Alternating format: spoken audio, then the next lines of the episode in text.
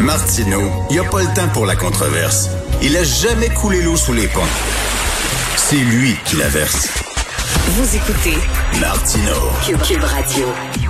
Avant de donner la parole à Claude Villeneuve, je veux revenir sur mon entrevue avec Joël Denis parce que tu sais, on entend ces temps-ci beaucoup la télévision n'est pas assez représentative de la diversité. Les Noirs ne se reconnaissent pas lorsqu'ils regardent la télévision québécoise. Les bon, les Asiatiques ne se reconnaissent pas, etc. Ben, les vieux se reconnaissent pas. Puis c'est qui qui regarde la télévision à longueur de jour? Chaque fois que je vois ma mère à résidence, je vais la voir. Elle devant la TV. Elle regarde la TV. C'est pas un jeune. Regardez la publicité. La publicité à la télévision, c'est quoi? Des cols à dentier. OK? Des douches avec des bancs. Euh, des trucs qu'on se met dans les oreilles pour mieux écouter, des marchettes, des affaires pour masser les pieds, des trucs contre les varices. Je veux dire, ils vendent des bébelles aux vieux.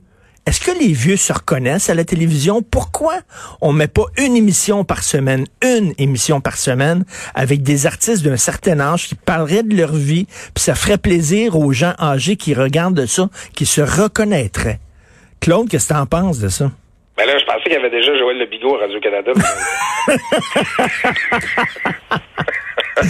Non, mais effectivement, quand on était jeune, il y avait des émissions comme euh, Il y a plein de soleil. Ben euh, oui! Gilbert, puis tu sais, puis c'était des, des, des, des, des figures, là, euh, que, tu sais, des, des, des belles années, là, du Canal 10, là, puis qu'il y avait, tu sais, des gens, les, les- on oublie souvent, mais ces, pers- ces personnalités médiatiques-là, là, qui étaient dans les, euh, comme Tex Locard, tout ça, qui étaient dans nos écrans, quand il y avait deux, trois, puis quatre postes, là, ben, c'était du monde qui était important dans la vie des Ben gens. oui.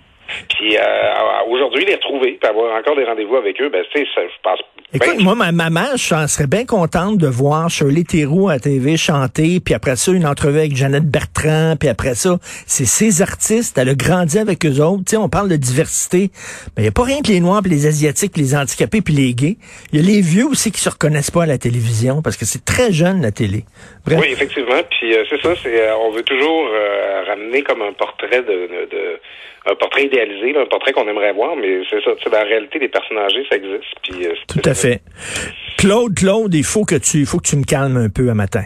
Parce que là, je regarde l'affaire ces vaccins, là, des gens qui ont été vaccinés puis qui attrapent encore la COVID puis tout ça, puis ça me stresse un peu. Fait que qu'est-ce que tu as à nous dire là-dessus? Ben là, c'est ça. C'est que euh, c'est quelque chose de compliqué. Hein, on le sait depuis le début. Le vaccin, il prend deux doses. C'est euh, avant d'a- d'avoir atteint sa pleine efficacité. Puis là, ben, on a eu euh, on, a eu une éclosion dans un CHSLD. En fait, quand ils ont commencé à vacciner dans ce CHSLD là, le CHSLD Saint-Antoine, ben déjà, euh, il y avait des euh, il y, a- il avait des cas qui circulaient. C'est la même chose à Maimonides. Là, bon, je suis jamais sûr de la prononciation de, de cet endroit-là.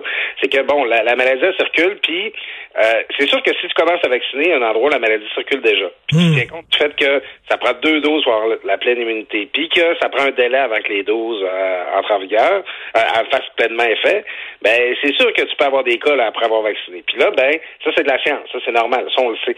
Mais là, c'est sûr que ça nourrit le sentiment que le vaccin il fonctionne pas puis euh, que ça donne rien finalement. Alors que euh, c'est- c'est qu'on n'a pas été, on n'a pas pleinement atteint les conditions optimales pour pouvoir euh, vacciner, puis que le, le- la- que ça a fait son effet complètement.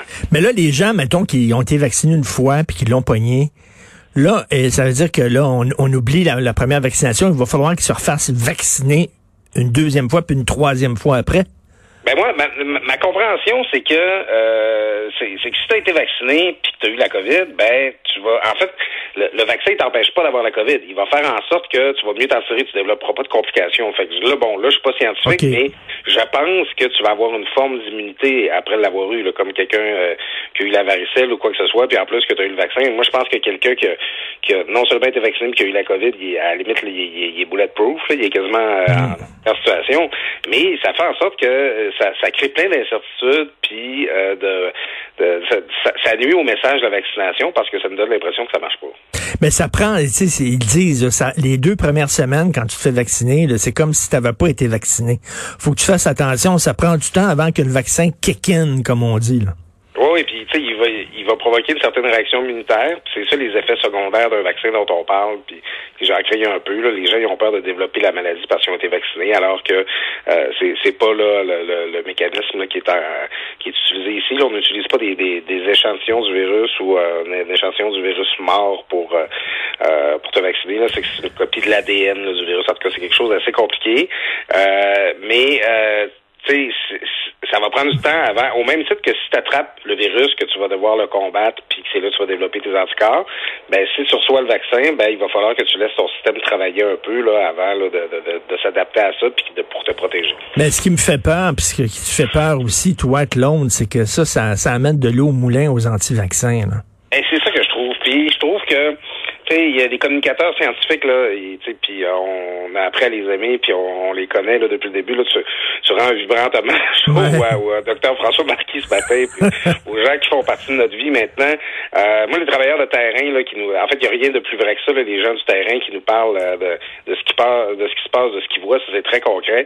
Mais des fois, je trouve que les scientifiques de laboratoire, euh, c'est un peu abstrait leur affaire. Là. Mm. ils théorisent à voix haute là, ça. Ah ouais, ben, ah, une dose, ça donne au moins 90 d'immunité. Puis un autre, ah ouais, mais peut-être qu'avec les personnes âgées, euh, c'est, pas aussi bon que ça. Puis là, ça fait deux semaines que les autorités ergotent, là, à savoir, ouais, on donne ça à deuxième dose tout de suite, on attend. Le fabricant dit que faut pas attendre, mais nous autres, on veut immuniser le plus de personnes possible. Je trouve que toute cette incertitude-là, toutes ces spéculations-là à voix haute sur la question du vaccin, là, ça, ça nuit beaucoup au message d'efficacité, au message de sécurité ben, du vaccin d'entendre les gens de même. Puis on le sait, il y a toujours une possibilité dans un vaccin d'effet secondaire. C'est certain, il n'y a aucun vaccin qui est à 100% là, bulletproof. C'est certain qu'il y a une possibilité. Puis check bien ça, la première fois, quelque part à Hong Kong ou en Italie ou je sais pas, en Égypte, il y a quelqu'un qui va mourir euh, suite au vaccin. Eh boy, que là, ils vont tous s'énerver, les anti-vaccins. Oui, puis tu sais, c'est sûr que les médias, euh, qu'on le veuille ou pas, on apporte de l'eau au moulin. Là, tu sais, euh, il y a, euh, ce matin, je, débat avec des gens qui me disent, ouais, mais là, vous parlez des gens qui ont eu la COVID. après avoir eu le vaccin, vous parlez pas des gens qui n'ont pas eu la COVID après avoir eu le vaccin, c'est parce qu'on fait jamais un article dans le journal pour dire un tel n'a pas eu d'accident de d'auto aujourd'hui. Oui, c'est plat, mais c'est ça. C'est ça, notre job, c'est de parler de ce qui n'a pas fonctionné, pas, euh, pas parler de, de, de, ce qui se passe normalement. On fait pas d'article sur les trains qui arrivent à l'heure. Donc, euh, tu sais, c'est le défi. Euh, alors, à chaque fois, les médias, on fait un peu notre travail de rapporter là, ce qui se passe, d'informer le public. Mais c'est sûr que tu vas avoir un bozo quelque part qui va reprendre ça pour dire « Ha ha! Je vous l'avais dit que ça marchait pas. » Puis c'est qu'on a l'impression à la fin quasiment d'avoir fourni leur pancarte pour manifester pour être la fin Tout à fait.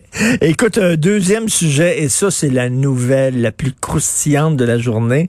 Alors, euh, ben, Valérie Plante, elle a nommé une commissaire à la lutte contre le racisme. Mais là, les antiracistes sont pas contents parce qu'elle est pas noire. Non, c'est ça, elle est juste arabe. C'est pas, euh, je sais pas, on, a changé de, mode euh, au Québec. Là. Moi, je puis euh, écoute, je pense que j'ai même déjà débattu avec toi, Richard, là-dessus. Euh, je veux dire, euh, au, Québec, moi, je pensais, il y a quelques années, qu'on avait un problème d'islamophobie. Puis, j'étais assez d'accord avec ça. Moi, je, trouve qu'il y a un sentiment anti-arabe au Québec que je trouve dérangeant. Mais là, on a nommé une personne qui est, qui est arabe pour occuper cette fonction-là de commissaire au racisme systémique. Puis là, Balarama Holness, le, le, de Valérie Plante, là, qui est toujours en train de la critiquer sur comment elle traite euh, les, les, questions euh, de relations euh, culturelles, questions raciales, tout ça, qui dit qu'il l'accuse de anti-blackness. Parce qu'elle n'a pas nommé une noire pour lutter contre le racisme, elle a nommé une arabe. Euh, nomination que tu as déjà critiquée un peu par ailleurs parce que c'est une militante contre la loi 21. ben oui qui a un très grand parcours académique, qui travaille sur ces questions-là depuis longtemps, ça lui enlève pas son mérite, mais c'est qu'on on craint qu'elle soit biaisée un peu politiquement. Ben, tu vois, ben, pour Balarama Holness, même ça, c'est pas assez. Euh, il aurait fallu, euh, tu sais... Une noire, mais attends une minute, là, une noire, mais une noire lesbienne, pas une noire hétérosexuelle, quand même, là. Ouais, non, mais c'est ça, tu sais, c'est que c'est avec le discours des intersectionnalités, c'est rendu qu'il faut compter là, le nombre de tes euh, euh, de tes motifs de discrimination que tu peux subir dans la vie. Là, ben oui. Et puis, tu sais, alors que bon, cette personne-là, c'est une universitaire, euh, justement, manifestement quelqu'un qui a des positions politiques arrêtées, qui a l'air d'avoir tout le bagage. Mais ce qui est encore plus terrible, c'est qu'elle-même, la, la la, personne qui a été nommée, là, je veux bien dire son nom pour être bien représentatif, là, euh, je vais le retrouver. Bokra Manaï, qui a été nommée, euh, ben, elle-même, elle, a admis que ah, c'est vrai, elle n'est pas noire. Peut-être que c'est le noir que ça aurait pris pour euh, faire ce job-là. Puis c'est comme, ben voyons, euh, à, un moment donné, tu, peux avoir un propos, une contribution à apporter sur ces questions-là. Euh, indépendamment de, ton bagage génétique. Là. Ben non, c'est ridicule. C'est les antiracistes qui voient la race partout. ils sont obsédés par la race. Et moi, une autre affaire qui, qui m'énerve dans ce poste-là, pas seulement la nomination, mais le poste lui-même, Claude. Alors, je rappelle, c'est commissaire de la lutte contre le racisme et la discrimination systémique. Et systémique, un S. Donc, ça veut dire que là, je m'en fâche pas dans, dans, du tapis, là, parce que c'est important. Parce que systémique avait pas de S, ça serait commissaire de la lutte contre le racisme et contre la discrimination systémique. Et systémique s'attacherait à la discrimination. Mais là, systémique, un S, donc, elle dit finalement que le racisme est systémique et qu'il existe alors qu'on a un premier ministre qui est en haut de Valérie Plante qui dit qu'il n'y en a pas de racisme systémique. Oui, c'est ça. Puis là, il y, a, il y a un débat entre différentes autorités. Euh, Justin Trudeau, lui, dit que ça existe. Il dit pas c'est quoi, il dit pas où, mais ça existe. Euh, mais oui. Après ça, François Legault, lui, il dit que ça n'existe pas. Il dit qu'il n'a pas vu de système là, qui fait la promotion du racisme. Je sais pas pourquoi il croit pas ça.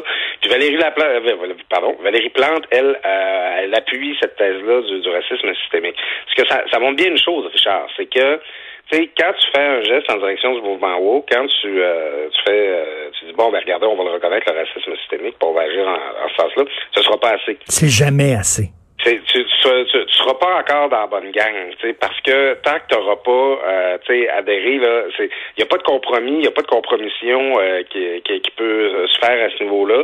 Il faut que tu adoptes le, ba le bag au complet. Puis là, ben, Valérie Plante, elle a pensé à marquer des points, elle pensé à faire plaisir. Euh, surtout, tu sais, Valérie Plante qui se fait accuser d'être raciste, c'est comme la dernière personne qu'on aurait pensé parce qu'elle est très, sur ces questions-là, elle est très ouverte, elle est très ben, oui. Ben non, elle n'a pas nommé une personne noire pour prendre soin de ce dossier-là, elle a une personne arabe, elle n'en fait pas assez. Mais Claude, tu as tellement raison. Et c'est pour ça que François Legault veut pas embarquer là-dedans, parce qu'il sait fort bien que si tu mets ta main dans le tordeur, tout ton bras au complet vont y passer parce qu'après ça, ils vont dire, OK, racisme systémique, donc, deuxième partie maintenant, la loi 21 fait telle partie du racisme systémique. Là, t'en as pas fini, là. Ben là, puis la loi 101, après ça, rendu là, tu sais, t'en as des, des, militants contre le racisme systémique qui disent que la loi 101 est une loi raciste. C'est qu'à à un moment donné, c'est que tu finis par analyser le moindre de tes gestes, le moindre de tes politiques sur cet angle-là. Alors que, je sais pas, moi je trouve qu'il y a des motifs d'injustice, des motifs, euh, des, choses qu'il faut changer dans le Québec d'aujourd'hui. Euh, il y en a beaucoup, puis c'est, c'est, pas vrai que la question raciale nous définit de, de manière horizontale puis transversale, comme euh, hmm. on cherche à nous faire croire présentement. Mais elle, elle, est censée être un arbitre, hein, elle est commissaire, elle est censée être neutre, mais je m'excuse, mais c'est comme si l'arbitre d'un, d'un match canadien-Boston avait le chandail des bronzes. Parce que voici ce qu'elle a dit. Le Québec est devenu une référence pour les suprémacistes extrémistes du monde entier. Elle a dit ça. Là. Pour elle, le Québec est un, à cause de la loi 21, est un repère de suprémacistes blancs. Alors, après ça, comment peut-elle être neutre dans son poste? Ben, écoute, ça, là, c'est encore là, quand on parle de mettre son dans le tordeur, à chaque fois que tu vas créer un poste de commissaire ou une instance là, sur les questions de discrimination ou euh, de droits de la personne, tu vas toujours te retrouver avec un militant à ce poste-là. Tu sais, mais prends juste la commission des droits de la personne. Jamais mm. maître Rousseau, maître Guillaume, euh, François Côté, qui, euh, qui défend la loi 21, va être nommé président de la commission des droits de la personne. Nécessairement, la personne qui se ramasse là, c'est quelqu'un qui est préoccupé par ces questions-là, qui a fait carrière là-dedans, qui, euh, qui, qui, a, qui, a, qui adhère aux thèses qui sont à la base de la création de cet organisme-là. Donc, euh, tu sais, en partant, en créant un poste au, euh, pour, à la lutte là, au racisme, aux discriminations systémiques, tu vas avoir quelqu'un qui est militant sur cette question-là, puis qui a des idées bien arrêtées là-dessus, puis qui est pas là à essayer de justement d'arbitrer, de juger. Non, non, qui, qui travaille à, à, faire avancer cette thèse-là, parce que c'est c'est ça qui justifie mm. son emploi, c'est la raison pour laquelle il a voulu aller l'occuper. Donc, euh, tu sais, c'est que tu crées un peu des institutions pour euh, te critiquer, pour te miner, pour dire euh, que, que ce que tu fais, c'est pas correct. Tout à fait. Moi, je, tu sais, qu'elle ait ce discours-là, je suis pas surpris. Dès le moment où tu as créé un poste comme celui-là, c'est ça que tu te magasinais. Là, Et je, moi, j'ai bien peur qu'elle voit du racisme euh, partout, parce qu'elle a l'air était une militante assez craquée. Merci, Claude. Bonne journée. On se reparle demain. C'est bon, bientôt. Salut.